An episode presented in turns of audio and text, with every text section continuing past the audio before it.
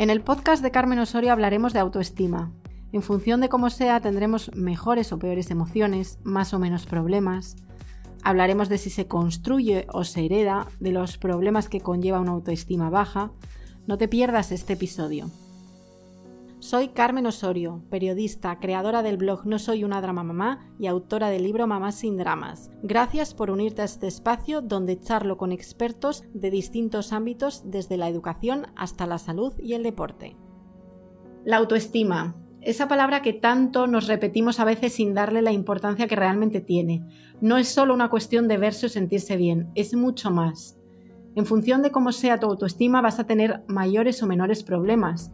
Detrás de la agresividad, del maltrato, de la crítica, del yo no puedo, del no cuidarse, está la autoestima. Así que fijaos si es algo que debemos trabajar a conciencia.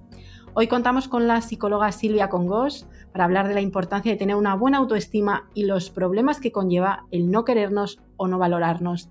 Bienvenida Silvia, qué bien. Hola Carmen, es un placer enorme, muchas gracias. Pues lo mismo te digo, tenía muchísimas ganas de, hablar contigo eh, y nada, estuve ahí leyendo tu libro Autoestima Automática para, para preparar esta, esta entrevista. Eh, hay una frase que dices, eh, todo pasa por la autoestima y todo empieza y acaba en ella. bueno, lo primero quizás es definir qué, es, qué, es, la autoestima, si es lo que mucha gente decimos amor propio, pero que amor propio a veces suena como, como esta persona tiene mucho amor propio, ¿no? Como algo negativo. Mira, para mí la autoestima es, la valoración que hacemos de nosotros mismos. Es decir, si consideramos, cuando pensamos en, nosotros, que somos personas importantes, valiosas, que merecemos que nos pasen cosas buenas, que merecemos tener éxito, que somos dignos de ser amados, que somos capaces de conseguir los objetivos que nos vamos marcando en nuestra vida, de hacer realidad nuestros sueños. Es el nivel en el que tú crees en ti mismo y en tu potencial para salir adelante, para mm, superar los avatares de la vida y para conseguir tus, propósitos y, las personas que valen la pena para ti. Cuando tienes una buena autoestima, sientes que tú mereces eso, que tú puedes, y claro, eso te empuja hacia mm, dirigirte hacia ello, ¿no? mientras que la persona que no tiene una buena autoestima, como puedes imaginar, va a dejar pasar, va a dejar escapar muchos trenes, muchas, mm, conocer a muchas personas interesantes y va a dejar de conseguir muchas cosas que le encantaría conseguir. O sea que al final sí, sí es amor propio, ¿no? Al final es, es, que aunque, la, aunque el, esta construcción eh, de amor propio esté como, tenga como una asociación un poco peyorativa, ¿no? Pero sí, pues si lo piensas, amor propio en definitiva es, es amor hacia ti, ¿no? Hacia ti mismo, hacia tu persona y evidentemente si no empiezas por aprender a amarte a ti, a sentir amor hacia ti mismo, no podrás dar un amor sano ni a tus hijos, ni a las personas que te rodeen, ni a tu pareja, ni a, los demás. Claro. Mm. ¿La autoestima se construye o, hay, por ejemplo, una carga genética ¿no? que te eh, predispone a, a, tenerla o no? ¿O hay un poco de todo?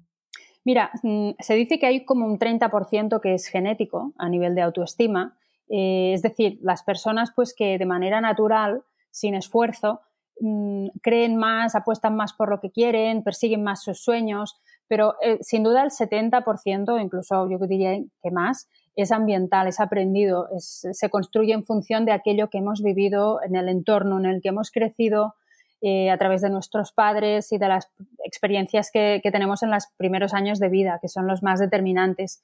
Ah, y en los que se construye esa autoestima, esa, esa, autovaloración que haremos de nosotros mismos, ¿no? ese autoconcepto, esa autoimagen, el cómo yo me veo, qué pienso de mí y cuánto me valoro. Todo esto se construye a partir mm, principalmente de la relación que tenemos con nuestros padres y de lo que recibimos y nos falta de ellos. O sea, que realmente nosotros como tal no podemos hacer mucho, o sea, ya lo que nos haya pasado ya nos condiciona. No, mira, esta pregunta es súper interesante y te digo por qué. O sea, nosotros la autoestima que tenemos hoy como adultos es el resultado de aquello que hemos vivido, de aquello que han hecho de nosotros, de cómo nos han ido moldeando. Pero nosotros siempre podemos hacer algo para cambiarlo. Es decir, cuando tú de adulta te miras, haces un proceso de autoanálisis y dices, creo y me doy cuenta que tengo un problema de autoestima, porque veo que tengo inseguridad, veo que me da miedo ciertas cosas mm, que no implican un peligro, que no apuesto por lo que quiero, que en mi relación tengo celos, hay muchos síntomas. Cuando tú lo ves, es cuando tú puedes decidir hacer un proceso para cambiarlo. Entonces tú puedes a través de un, sí, de, un trabajo de crecimiento personal, entender por qué eres así, qué es lo que has vivido, qué es lo que te ha faltado, qué han hecho contigo para construirte ese adulto que tú eres y ver qué es lo que no es tu propia esencia, ¿sabes? Cuando tú te sientes insegura ante determinadas situaciones, no es que tú tengas un gen que te crea esa inseguridad y tengas que decir, pues mira, es lo que hay, no puedo hacer nada, lo siento. No, tú tienes esa inseguridad porque has aprendido que no eres capaz de enfrentarte a ese tipo de situaciones, pero lo has aprendido con una experiencia determinada que en realidad no te define. Es decir, si aprendes a hacerlo de otra forma, te vas a dar cuenta de que tú puedes gestionarlo distinto y tener unos resultados distintos. Por lo tanto, nunca es tarde para reforzar, reconstruir y mejorar nuestra autoestima. ¿Qué características suelen tener las personas con una buena autoestima?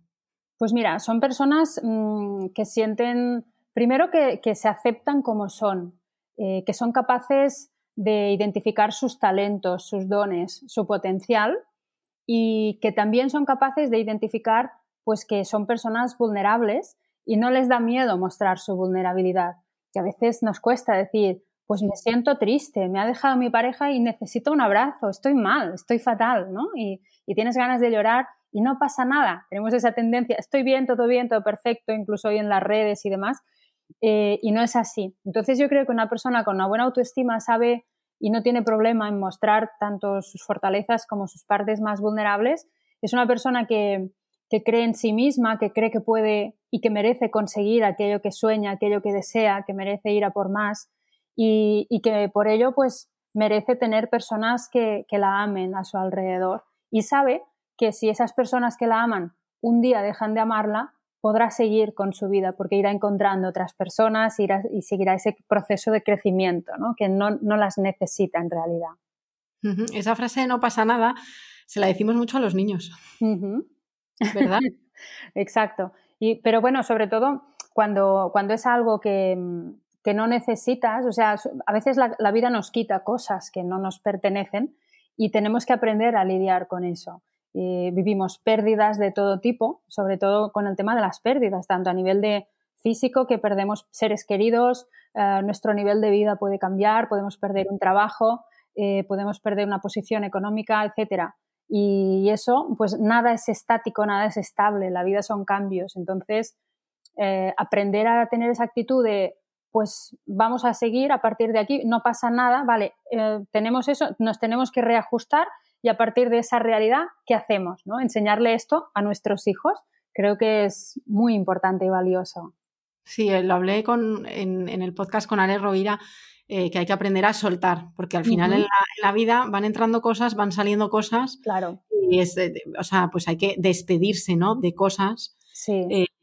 y vivir con eso. O sea, es así sin duda, saber soltar, eh, yo lo llamo dejar ir, eh, es muy importante, porque si nos aferramos, pensamos que, muchas cosas nos pertenecen, ¿no? Y cuando ya hemos conseguido algo, mm, una persona, una pareja, una situación, y no, y la vida son cambios, y lo importante es, si tienes una buena autoestima, eres consciente de que vivas los cambios que vivas, tú eres capaz, tenemos esa capacidad de resiliencia que nos permite volvernos a adaptar a pesar de que no nos guste, no deseemos esa situación ni la hayamos buscado, siempre podemos adaptarnos y, llegar a encontrar un punto nuevamente de comodidad en esa nueva situación. Sí, fíjate que, hay veces que vives situaciones o ves situaciones ¿no? ajenas y dices, jo, yo no podría con eso. Mira, es que si te toca, te tocó. Totalmente cierto, así es. No hay más y vas a poder porque no te va a quedar otra elección, ¿no? Que si te ha tocado, te ha tocado. Exacto. Y no te das cuenta de lo fuerte que eres hasta que la vida te, impone una situación de estas tan, tan graves, ¿no? Mm. Totalmente, totalmente. Bueno, tengo aquí apuntado tengo aquí apuntado una frase, si me trato mal, me maltrato. Si me digo según qué cosas, me estoy maltratando. Es decir, en cuanto al trato, eh, tengo la sensación de que no hay una actitud neutral, ¿no? O sea, realmente o te tratas bien o te tratas mal. Entonces, mm, que tengo la sensación de que nos cuesta llamar a las cosas por su nombre y decir, oye, que me estoy maltratando. Porque si tú hablas de maltrato, la gente lo asocia, ¿no? Al maltrato de una persona hacia otra. Pero hacia nosotros mismos, eh, estoy maltratando, no somos capaces de asumir que nos estamos maltratando. Así es. Y yo creo que tomar conciencia de esto nos ayuda mucho a despertar y a darnos cuenta de, por qué a menudo sufrimos tanto y no sabemos por qué, por qué nos deprimimos, por qué tenemos ansiedad, por qué nos hundimos, no apostamos por lo que queremos. Y si pusiéramos un pequeño altavoz en nuestra cabeza para analizar de qué forma nos hablamos, de qué forma nos tratamos, yo creo que más de uno y más de dos quedarían muy asustados. Porque yo a veces en la consulta suelo hacerlo, ¿no? Les digo, esto que me acabas de decir, ¿se lo dirías a otra persona? ¿no? Ese, es que soy, soy inútil, no, es que yo no merezco, es que no soy digno, es que no soy capaz, es que no tal. Eh, y claro, y te dicen, no, no, claro, no. Decirle, o, o, decirte a ti mismo, es que claro, es que yo no, ¿cómo le voy a gustar a fulanito o a menganito? ¿O cómo me van a dar a mí? Si te viniera un amigo le dirías, hombre, claro, es que tú cómo le vas a gustar a este chico o a este chico, tú con esta cara que tienes, vamos, yo no sé ni cómo sales de casa. Entonces uno se da cuenta de que, ostras, es verdad, esto no se lo diría a nadie, ¿vale? ¿Y qué te hace pensar que decírtelo a ti mismo es algo pues que, ah, no, que no pasa nada, que tú, ¿qué pasa? ¿Eres la excepción de la especie, que eres inmune a ese tipo de comentarios o cómo va esto? Entonces ahí tomamos conciencia. Y, y, claro, aquello que no le dirías a nadie más, no deberías decírtelo a ti, ¿no? Aquello que no harías a otra persona, no deberías hacértelo a ti, porque aunque nos pasa lo mismo que les pasa a las personas maltratadas, y es que acaban normalizando ciertas conductas. Pierden gravedad, como que ya las, las incorporas como algo habitual, que no pasa nada, ¿no? Pero el dolor por dentro es el mismo. Y con nosotros, pues de, veces, de vez en cuando, a veces tenemos que detenernos, mirar, dar un paso atrás y mirarlo con un poco de distancia para ver que lo que estamos haciendo es, es muy dañino. Claro, a lo mejor es porque no lo verbalizamos, tú a ti mismo no te dices del espejo, es que estás feísimo, es que no sé qué, sino que está ahí como en tu cabeza dando vueltas. exacto. Es que hoy no estás nada bien, es que tal. Entonces, igual al no, al no verbalizarlo, sí. quizá no somos mm, conscientes de que es una forma de maltrato, claro. Claro, si vemos que no nos sentimos bien, por ejemplo, una manera de, de tomar, de contactar con esto es escribirlo, por ejemplo. Si no lo verbalizamos porque nos cuesta más hablar solos, a lo mejor, pero en cambio escribirlo, qué estoy pensando, yo soy o yo no soy, qué. Y, entonces cuando ves lo que te va saliendo, pues es una manera también de verlo a nivel visual y, tomas conciencia igual. Mm. Pues yo creo que escribir es muy, muy terapéutico realmente y, te abre mucho los ojos también. Es muy sanador, por supuesto, sí, sí. Mm. Bueno, si las emociones que cultivamos son de miedo, de rechazo hacia lo que somos, eso nos va a llevar a una vida mediocre, triste cuando una persona te trata mal, em, ¿realmente es porque eso lo está sintiendo hacia ella misma? Bueno, eh, cuando una persona te trata mal, yo siempre soy de la opinión de que no debería importarte por qué te está tratando mal. Simplemente deberías irte. Luego, si queremos entender por qué está actuando así, probablemente es lo digo porque a veces justificamos, ¿no? No, claro, es que pobre, es que se siente mal y tal, y, estás ahí tú aguantando mm, ese tipo de trato. Pero la persona que maltrata suele ser una persona que ha sido maltratada, entonces, de pequeña, o que ha vivido o presenciado malos tratos en su casa por parte de sus padres, etc. Yo creo que prácticamente en la totalidad de los casos suele pasar eso, a no ser que sea alguien que tiene un problema mental, evidentemente. Entonces, no creo que sea que siente eso de sí misma, porque son personas que quedan programadas, entonces actúan de esa forma de manera automática. No se lo plantean tampoco qué es lo que están sintiendo. Les sale el piloto automático. Igual pueden tener algunos momentos de lucidez que dicen, ostras, pero tampoco son suficientemente fuertes como para ir a pedir ayuda para cambiar eso. El porcentaje de perfiles de personas maltratadoras que piden ayuda es bajísimo cuando lo hacen, los procesos que se hacen son preciosos, yo he atendido algunos, pero son muy pocos por, mala suerte. Mm. Bueno, porque han normalizado, ¿no? Unas conductas. Sí, y porque no tienen, no tienen una clara conciencia. ¿Sabes como la persona que te dice cuando ya la dejas, no, no, te prometo que voy a cambiar nunca más, ahora voy a hacer todo lo que me has pedido, pero eso nace de la desesperación de ver que les estás abandonando, pero no porque hayan conectado realmente, decir, ¿qué estoy haciendo? Estoy, estoy haciendo daño a la persona que más, que más amo, ¿no? ¿Cómo, soy un, ¿Qué es esto? Soy un monstruo, ¿no? Como le ha pasado a algunas personas que me han venido.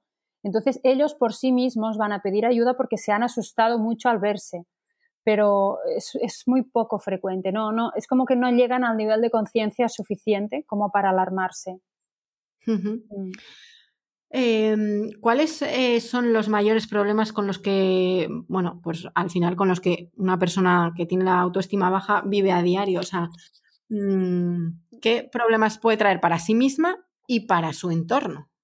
Mira, las consecuencias de tener una baja autoestima son, son múltiples. Por ejemplo, yo creo que nos afecta a todas las áreas de nuestra vida. Nos puede afectar a nivel de amistad, por ejemplo. Ah, esas personas que siempre sientan que las estás dejando de lado, ¿no? es que no han contado conmigo, yo eso lo veo mucho en la consulta, es que has llamado a fulanito y a mí no, es que tal, o sea, siempre tienen como el punto de mira ahí, mientras que otras a lo mejor ni se dan cuenta de que no las han llamado, ¿sabes? Estás haciendo tu vida y, y estás en otras cosas y no te preocupas por eso. Pues tenemos mucha sensibilidad con esas cosas. O puede ser a nivel laboral también, que por tener una baja autoestima, por, por igual te comparas con otros trabajadores, te ofrecen una posibilidad de promocionar y la rechazas porque piensas que no estás a la altura, aunque tus jefes crean que sí, por eso te lo proponen, y entonces pierdes oportunidades. Puedes perder la oportunidad de conocer a gente interesante que te podría aportar mucho por pensar eh, que, no vas a que no le vas a gustar, que no vas a ser suficiente, que va a pensar de mí. Puede ser que tengas muchos celos eh, en tu relación de pareja porque como tú consideras que no eres suficientemente valiosa, piensas que tu pareja mm, se va a dar cuenta y que cualquiera de las que están ahí fuera son mejores que tú. Entonces, claro, cuando mi pareja se dé cuenta, me va a dejar seguro. Y vivimos con, como con esa sensación de amenaza constante. Nos puede afectar a todas las áreas, eh, absolutamente, la autoestima. Por eso decimos que es tan importante y que es una base ah, para nuestra vida. De hecho, en el libro hablas también de que, la en la agresividad mm. hay detrás una persona de baja autoestima. Sí, así es. Las personas agresivas y que maltratan también eh, tienen como perfiles narcisistas o estos ya que son un poco más peligrosos o psicópatas. Son personas que, que no se consideran suficientes para sí mismas, aunque sea de forma inconsciente, y necesitan machacarte a ti para sentirse más poderosos o más poderosas, ¿no? que están por encima. Es algo que es inconsciente en estos casos, pero suelen ser personas con la autoestima muy baja. Entonces, aunque después parezca lo opuesto, porque se ven como más, que están ahí como con más fuerza, con más poder. entonados. Exacto, gritan más y todo. Y parece, y después, claro, la, autoestima de quien tienen al lado se destruye, pero todo empieza por un problema de autoestima en ellos mismos o ellas mismas. ¿Y las personas dependientes también tienen una autoestima baja? A veces, a veces la baja autoestima es lo que hace que tú te acabes enganchando a una relación, aunque no estés bien, porque el hecho de pensar quién me va a elegir a mí, ¿no? Si no valgo nada, si soy fea, si soy, soy poco inteligente, no tengo nada que aportar, eh, no tengo nada que decir, ¿quién me va a elegir? Entonces, cuando viene alguien y se fija en ti, es como que, por fin, ¿no? Alguien me ha visto bien y te aferras a esa persona aunque no te guste y dices, ahora no puedo perderla, porque claro, si la pierdo, vuelvo a, vuelvo a quedar a la, intemperie de nuevo. ¿no? Entonces. a la soledad también, ¿no? Exacto, eso produce el, miedo a quedarte solo o sola, a que nadie te elija otra vez, y eso hace que, aunque estés mal, no quieras soltar y aguantes, aguantes, aguantes. Por eso, en muchos casos, no todos, pero en muchos casos, la dependencia va unida a la baja autoestima. Claro. No, no, claro, lógico. Em, la autoestima en nuestra vida pasa por, distintos estados. O sea, no siempre está, uno tiene autoestima fenomenal toda la vida, sino que a veces pues puede cambiar. Sí, sí, sí, por supuesto. Es algo que, va oscilando, que no es estático.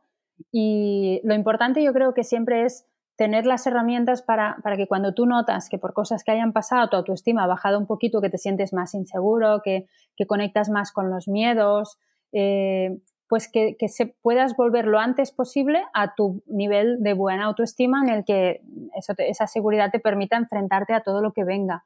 Pero es cierto que puedes vivir cambios inesperados, ¿no? de pérdidas, como hablábamos antes, que de repente te quedes sin trabajo, depende de qué edad, que tu pareja pues te deje y acabes de tener un niño pequeño y no entiendas por qué y encima que se ha ido con otra más joven o depende de qué cosas vivamos, de qué situaciones, eso puede ser un golpe para la autoestima yo veo las mujeres eh, con determinada edad, ¿no? ahora que te explicaba esto, que su pareja las deja por, una chica más joven, mm, ya cuando, por ejemplo, a partir de los 40 largos, 50, que a lo mejor el cuerpo de esa mujer en concreto ha empezado a cambiar, que ves que ya no te salen más arrugas, eh, lo conectas más con la parte de envejecer, que también nos cuesta, también es otro tema vinculado con la autoestima, pues eso puede ser un golpe muy duro de que, de que conectes más con, el rechazo, con el no, soy suficiente, ya no me gusto, ya no voy a gustar a nadie. Y, y bueno, son experiencias que todos estamos preparados para superarlas, pero que a veces tenemos que reajustar un poco y resintonizar. E incluso a veces hay que pedir ayuda para volver a colocarnos en el punto en el que nos sentimos cómodos y, sentimos que, tenemos que vivir, que son cuatro días de esta vida y que hay que disfrutarla y volver a conectar con eso. Porque te iba a preguntar, la mayoría de las, bueno, a ver, esto habrá de todo, ¿no? Sí. Pero digo, nos, ¿tenemos más baja autoestima por tema físico? por, nuestra, por nuestro físico o por, o por que nos vemos sin determinadas capacidades o inteligencia o lo que sea, que suele ser lo más frecuente. Mira, las mujeres, sin ninguna duda, nuestra, nuestro talón de Aquiles es el físico, es el cuerpo, sin duda. O sea, que si engordar, que si adelgazar, que si las arrugas, que si la cara, que si el rostro, que si esto, que si lo otro, siempre es el cuerpo. Donde más daño le puedes hacer a una mujer es Ah, despreciando su cuerpo, ¿no? O haciéndola sentir que no es atractiva para ti, es donde, donde más nos va a doler. Y, los hombres pues necesitan más que desalabes a nivel de capacidades, a nivel de que te da, de darte seguridad, de, que nos hagan sentir seguras a nosotras. Ay, pero esto es muy de estereotipo, ¿eh? Bueno, pero es que el cerebro es distinto el de la mujer y el del hombre y realmente es así, o sea, funcionamos así todo viene de cuando estábamos en las cavernas también. O sea, fíjate que el hombre era el que salía a cazar, era el que proveía de alimento, el, que daba, el que protegía a las mujeres y a los niños de otras tribus, de, ataques de depredadores, etcétera. Y la mujer, pues, era más la parte afectiva, la que daba cariño, la que socializaba con las otras mujeres. Y nuestros cerebros tienen una parte que sigue intacta de cuando vivíamos en las cavernas. Por eso somos distintos los hombres y las mujeres. O sea, es así pero a lo mejor tiene, tiene algo que ver también con lo social. Que bueno, eh, tenemos un papel ahí como instaurado, ¿no? Desde hace ya, pues eso, muchos. Sí, pero, pero, fíjate, una cosa es que, que las mujeres y los hombres mm, tenemos el mismo potencial y la misma capacidad para desempeñar determinados trabajos. Ya hay una parte de fuerza que el hombre es distinto, evidentemente, pero a nivel de, de dirigir empresas, de, de, desarrollar proyectos importantísimos, de todo tipo de trabajos, se ha comprobado que tanto la mujer como el hombre lo pueden hacer y, a nivel social sí que hay una carga ahí que aún estamos trabajando en ella y queda bastante trabajo por hacer, es cierto. Pero, pero sí que esa parte de diferencias en el cerebro, sobre todo a nivel de lo que es importante para uno o para otro, o, tenemos más facilidad las mujeres, por ejemplo, para conectar o para empatizar ah, con, con, los demás, con las emociones de los demás. Eh, eso no significa que no haya hombres que sean muy sensibles y con mucha capacidad de empatía, pero las mujeres en general, por, por el cerebro que tenemos, lo tenemos más. Es más. Mm. es, biología, ¿no? Ahí hay una parte biológica que tiene también, a lo mejor que está muy relacionado con el gestar, con el, también. Con el parir, puede que también tenga relación con eso. Claro. Em, ¿Cuál sería el primer paso cuando uno dice, buf, yo no me estoy queriendo? Eh, ¿cuál es el primer paso para mm, recuperar la autoestima o para, o para tenerla por primera vez, ¿no? Cuando uno ya es consciente de que no tiene autoestima o que ahora no le ha bajado. ¿Cuál es el primer paso? Para mí, el primer paso, una vez tú ya eres consciente de esto, que no es fácil y, y si ya tenemos eso, es ir a, ir a buscar para poder entender por qué eres así, por qué te quieres tan poco, por qué te tratas como te tratas, por qué tienes esas dificultades que tienes a la hora de relacionarte, entender de dónde viene eso. ¿Por qué? Porque cuando tú mm, haces una revisión, ¿no? Te vas un poco a, visitar tu propio pasado para entender qué viviste, qué hicieron contigo, qué te faltó, qué recibiste, qué pasó ahí, cómo construiste ese autoconcepto de ti misma. Cuando tú entiendes eso, entiendes que tú no has nacido ya sintiéndote así, sino que es por haber vivido en esas, esas circunstancias determinadas. Entonces, eso a mí me ayuda a, que el paciente o la persona que lo trabaja se dé cuenta de que como no es así en esencia, sino que eso lo ha aprendido, es decir, que si hubiera vivido en otra familia, en otras circunstancias, probablemente se vería distinto porque le habrían transmitido cosas distintas, pues eso hace que se dé cuenta de que puede cambiarlo, ¿no? que son unas capas que nos hemos puesto encima, pero que podemos sacarlas y que podemos construir otras capas nuevas, conectando con nuestra verdadera esencia. Es decir, logrando conectar con el amor hacia tu esencia, hacia quien eres de verdad, hacia ese niño que un día fuiste, que era totalmente inocente y que a raíz de haber vivido esas circunstancias, pues mm, se ha creado una idea errónea a menudo de quién es, ¿no? Pero que es mucho más de lo que piensa. Em, hay una frase que, que, no te gusta nada, dices en el libro, es lo que hay, es lo que hay, como, y en Asturias es ya lo que hay. O sea, yo lo digo mucho de vez en cuando, es como, mira ya. O sea, realmente mm, hay una línea fina entre aceptar y resignarse, porque son cosas, de, o sea, hay veces que dices, mira, sí, es que esto es lo que ha venido. Sí, tienes razón. Yo soy muy anti, anti resignación y anti es lo que hay. Porque para mí no tiene nada que ver la aceptación con la resignación. Y creo que resignarnos es lo peor que podemos hacer como seres humanos. O sea, es renunciar a nuestra libertad, a nuestra capacidad de cambiar las cosas, de decidir qué es lo que queremos en nuestra vida. Fíjate, aceptar es mm, aceptar algo que no depende de ti. Es decir, cuando la vida te quita algo, muere un ser querido, eh, pasa un tsunami y se lleva a tu casa, pues no puedes hacer nada. Ahí sí que tienes que aceptarlo, lo ha decidido la vida para ti y negarte a ello, decir, no, no puede ser, esto no es verdad, no es verdad, no es verdad, aunque la negación es la primera fase del duelo y es normal, cuando muere alguien, al principio estás, no, no, no, no, no, incluso hay quien sigue actuando como si esa persona estuviera ahí. Es una fase normal, el cerebro necesita pasar por esa fase para ir a la siguiente, ¿no? Que es la de rabia. Pero cuando tú, por ejemplo, estás en una relación en la que eres profundamente infeliz con alguien que mm, sabes que no te quiere, que no te aporta, que no, pero tú mm, no quieres eh, cortar porque a lo mejor pues por temas religiosos, por temas de educación, por temas de presión social, por temas de que no quieres cambiar de vida, pues no, estás dispuesto a cortarlo y dices, bueno, mm, es lo que hay, mira, es así, me ha tocado así. No, perdona, ni es lo que hay ni, ni es así, o sea, tú estás eligiendo esa persona. Entonces, pero el problema es que la persona que dice es lo que hay, no se va a quedar ahí tranquila y, con su vida, sino que va a empezar a quejarse todo el día. Es que mira lo que me ha hecho, es que mira qué tal, o sea, como si la obligaran a quedarse ahí con esa persona, ¿no? Entonces, eso es lo que yo intento siempre que, los demás vean y entiendan que cuando tú estás con alguien con quien no eres feliz, cuando estás en un trabajo que no te satisface, que no te aporta, que te está amargando la existencia, no es lo que hay. Es lo que estás eligiendo tú pero puedes elegir otro trabajo, puedes elegir otra persona, puedes elegir irte de esa casa, aunque lo veamos complicado y muchas veces lo es, a veces no es tan fácil, pero que no sea fácil no significa que no haya opciones, que no haya otras opciones. Claro, es que habrá gente que diga, jo, es que, ¿cómo me voy a ir yo de este trabajo? Mm. A ver dónde encuentro yo ahora otro. Claro, pero entonces tú igual, en vez de perder el tiempo diciendo esto, que es lo que hacemos, quejándonos y en la víctima, pues ponte, cuando estés en casa, coges tu ordenador y busca por internet, empieza a mirar, empieza a enviar currículums, empieza, habla con gente, coméntalo si te enteras de algo, porque no hacemos ni eso en la mayoría de ocasiones. Preferimos al menos actuar. Exacto, es como, es más fácil decir, bueno, es lo que hay, es que claro, las cosas están mal, ¿no? Claro, es que la situación, o que sí, no, no, hay mucha gente que sigue adelante y que se reconstruye de nuevo si no es feliz.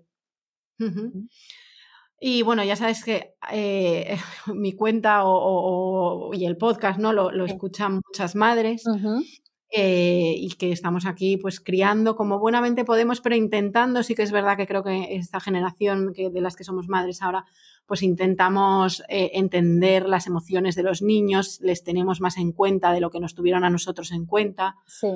Em, porque cuánto o cómo de relevante es la etapa infantil de cara a una buena autoestima. Uf, absolutamente, absolutamente. En la infancia es donde más peso tiene todo aquello que ocurre para el niño. Y sobre todo a nivel de, por ejemplo, situaciones como si tú tienes una infancia en la que tus padres no están nunca porque trabajan y están todo el día fuera. Eso marca. Si el niño que está muchas horas solo deja una huella esto en ese niño, tal vez será un adulto que necesitará siempre la soledad que necesitará sus espacios o será un adulto que será súper dependiente a lo mejor que no soportará estar solo. O si tienes un padre o una madre que cuando haces algo, te esfuerzas, está ahí pendiente y, te reconoce, te dice, te muestra su orgullo al mirarte y te lo hace saber. No que te adule y te diga eres el mejor del mundo por encima de los demás. No, pero que te aplauda cuando vea que lo mereces. Mm, que te marca también lo que no está bien, que te, enseña dónde están los límites. Y, o el niño que tiene un padre o una madre que, por ejemplo, con sus comentarios le demuestran que nunca es suficiente. ¿no? Ha sacado un 5, bueno, a ver si la próxima vez llegamos al 6. Llegas al 6 todo contento, bueno, a ver si llegamos al 7. Es como, por mucho que me esfuerce, nunca está contento, ¿no? Nunca está orgulloso. O, por ejemplo, el, tema, el hecho de compararte con tus hermanos. A veces, mira a tu hermano, a ver si aprendes, a ver si se te pega algo, ¿no? Comentarios así, a veces inconscientes, em, crean, hacen que el niño después se empiece a comparar con ese hermano, con esa hermana. Y en, nuestra vida de adultos hacemos lo mismo. Pero al final yo siempre digo lo mismo, que mm, lo importante, más que lo que les decimos, es lo que les estamos enseñando con nuestro ejemplo. ¿no? Educar es lo que hacemos cuando no tratamos de enseñarles nada. Y cómo nos relacionamos con nuestra pareja, eh, cómo las personas pues, que están en una relación que es tóxica, yo que trabajo mucho con relaciones tóxicas, eh, ¿qué hacen? ¿Se quedan ahí en esa relación por el niño?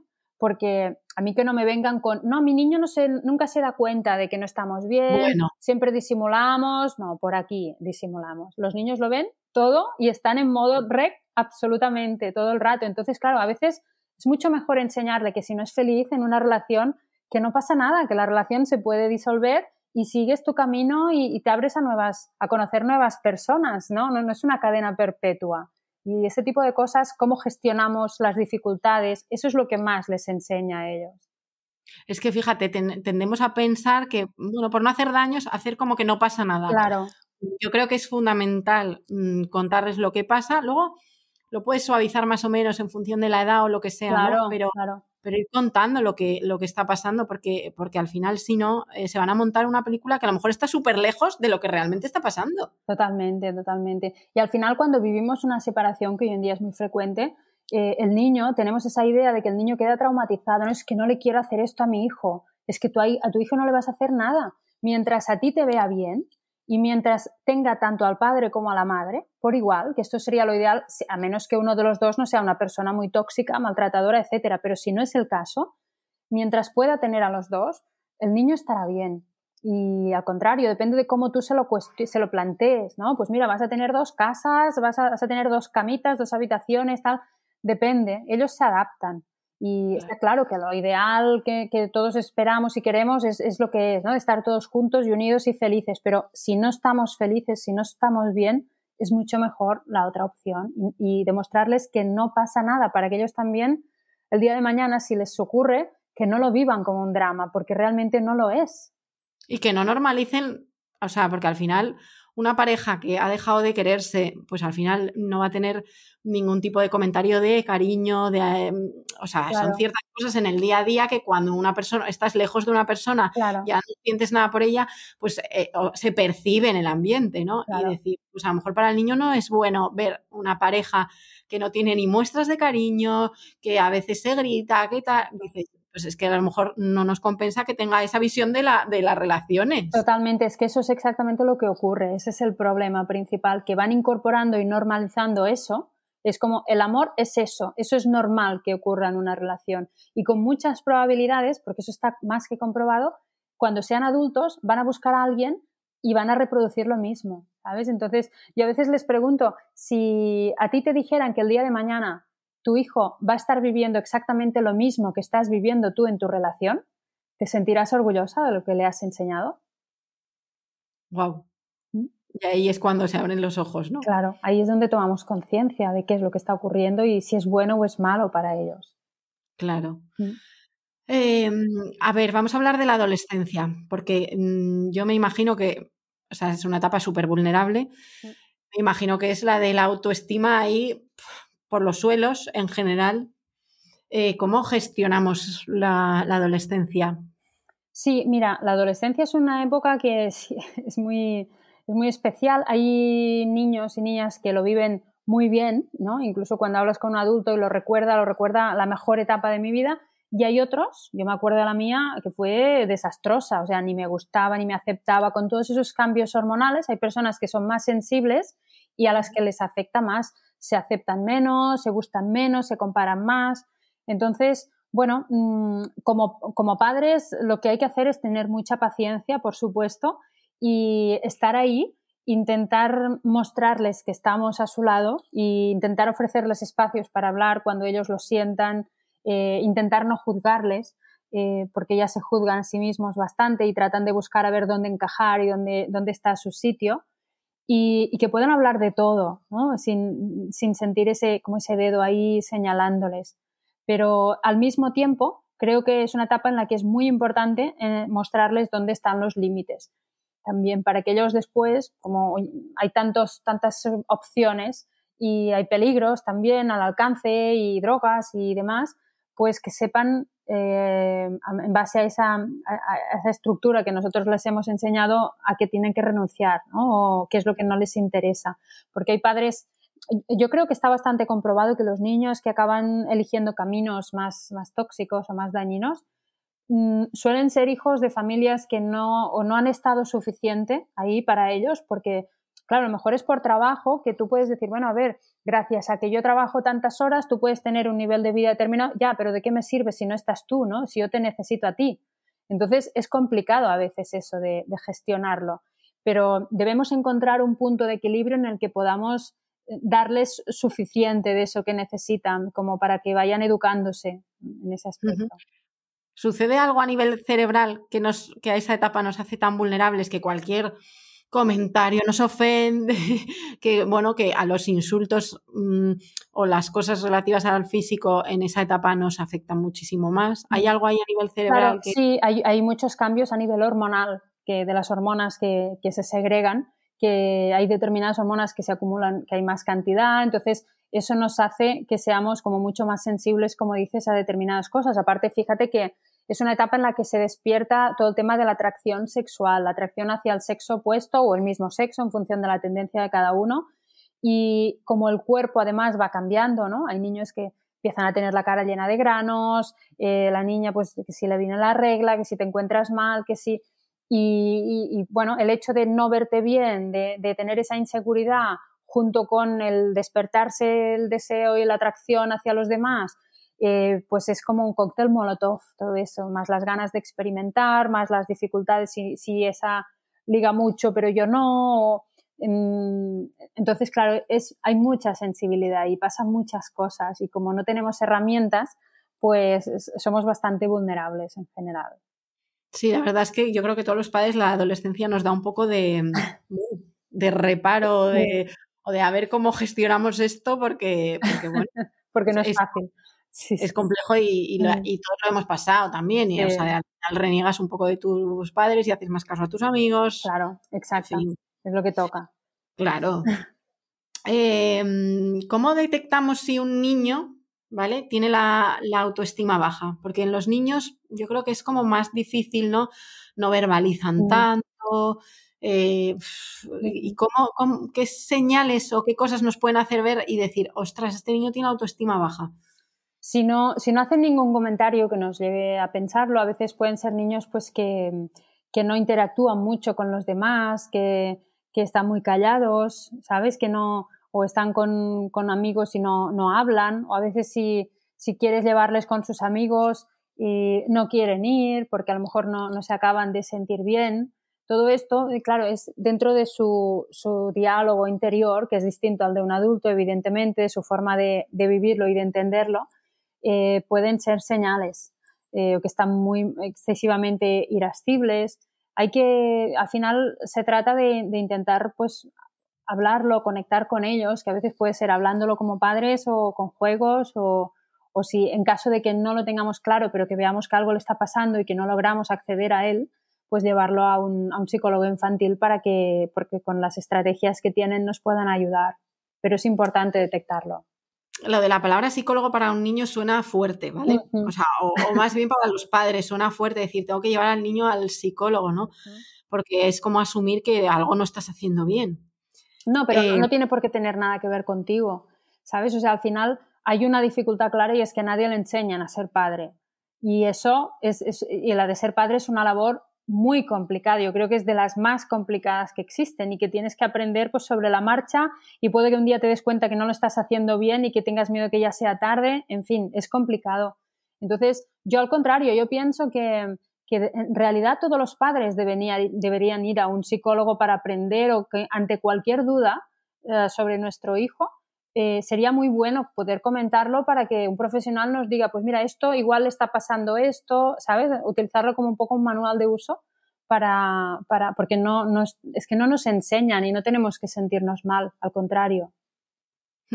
Porque cuando, mm, claro, esto como no va a suceder, ¿no? Lo de que todos mm, vayamos al psicólogo, eh, ¿cuándo deberíamos percibir que el niño de verdad, porque tú hablabas de pues niños que les cuesta relacionarse y tal, eh, dices, jo, tú como padre piensas, pues será tímido, ¿no? O sea, ¿dónde está ahí la línea entre soy tímido y este niño tiene la autoestima baja y necesita a lo mejor ayuda?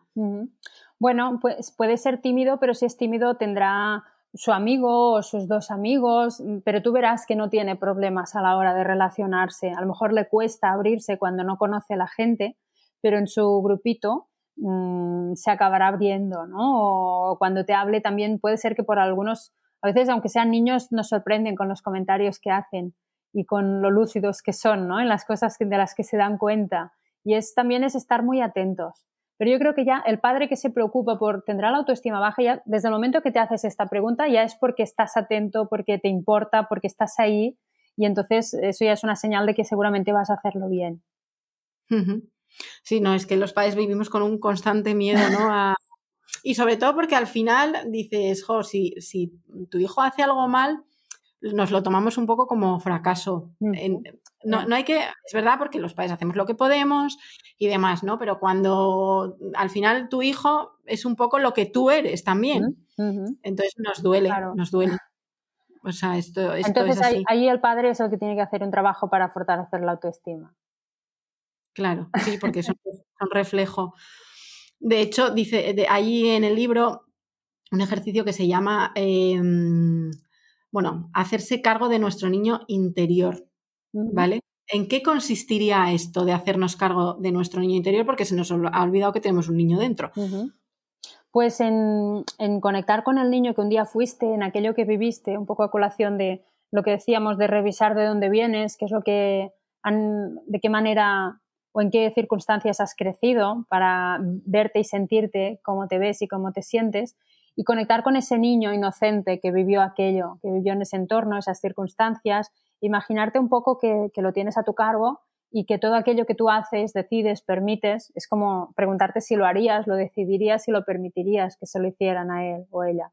Entonces ahí igual no vas a dejar pasar determinados tratos por parte de tu jefe, de un, amigo que no te trata bien, ¿no? Le pondrás más límites o apostarás o te, moverás más hacia esas cosas que deseas si sientes que es lo que desea él, ¿no? Eso normalmente es un trabajo que se hace en la consulta con visualizaciones y demás y es un trabajo que es muy bonito, muy transformador podemos pasarnos con la autoestima a decir, la tenemos excesivamente alta. No, yo no creo en eso, que mucha gente me lo pregunta, es cierto. Y yo creo que cuando hablamos de tener la autoestima demasiado alta, ya no hablamos de autoestima, hablamos de otras cosas, ¿no?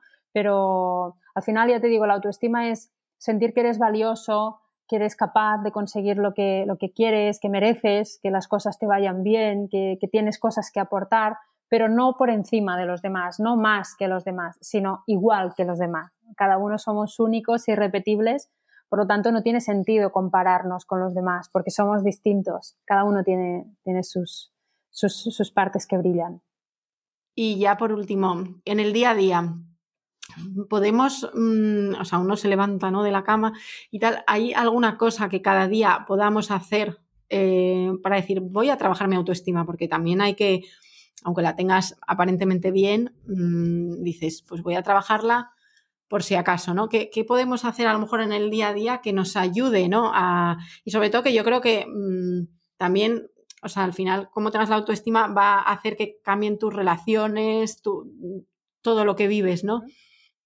¿Qué, ¿Qué trabajo podemos hacer diario para esto?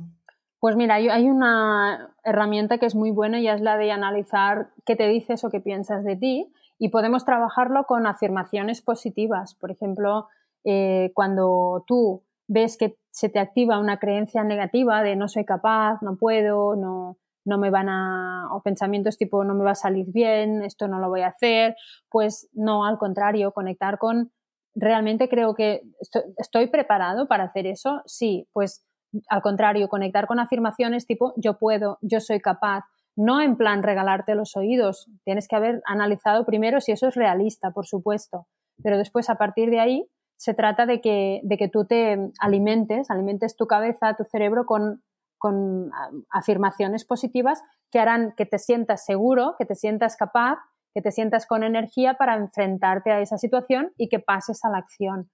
Mm, por el contrario, cuando tú te dices no puedo, empiezas se activan emociones de inseguridad y esas emociones hacen que tú renuncies, que ni siquiera lo intentes, que lo dejes a medias, etc.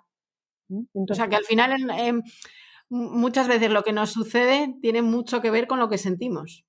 Totalmente. O sea, el origen está en qué te dices, en cómo piensas. Eso hace que después te sientas de una manera determinada. No te vas a sentir igual si dices tú puedes que si dices eres una inútil integral. No te vas a sentir igual. Y entonces, a partir de esas emociones que se activan, tú te vas a comportar de una manera, vas a, vas a poner de tu parte, vas a salir ahí a la vida o vas a quedarte encerrado por miedo a no ser capaz. Pues sí. Que Silvia, ha sido, ha sido un placer eh, escucharte. Igualmente. Y, hasta, hasta otra ocasión. Gracias. Muchísimas gracias, Carmen, un placer. Qué importantes eh, son todas las cosas que nos ha contado Silvia, la verdad. Eh, y la verdad es que como madre, que es, qué importante también, ¿no? Es que podamos educar a niños con una autoestima sana, pues para que no sean adultos, como decía Silvia, dependientes, agresivos, celosos. Espero que este episodio os sirva y como ya sabéis, todos los capítulos de este podcast están en las distintas plataformas. A mí me encontráis en Instagram como no soy una drama mamá. Hasta la próxima.